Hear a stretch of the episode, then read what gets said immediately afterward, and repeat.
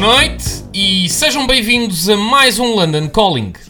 O programa desta semana é muito especial porque vai falar daquilo que é o meu maior e mais antigo ídolo da minha vida, a seguir ao meu pai, que é o Freddie Mercury.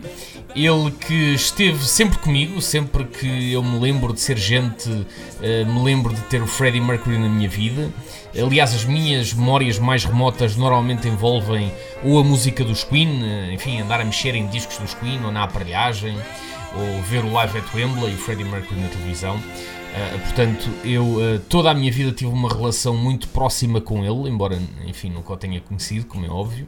Aliás, eu quando era miúdo, um, eu achava que o Freddie Mercury era meu tio, porque ele era extremamente parecido com, ou achava eu, que era extremamente parecido com um tio, com o meu tio Manel, que vivia uh, no mesmo prédio que eu, portanto eu julgava que eles eram a mesma pessoa. Eu acho que nunca disse isto a ninguém, portanto será, será aqui uma revelação original que eu estou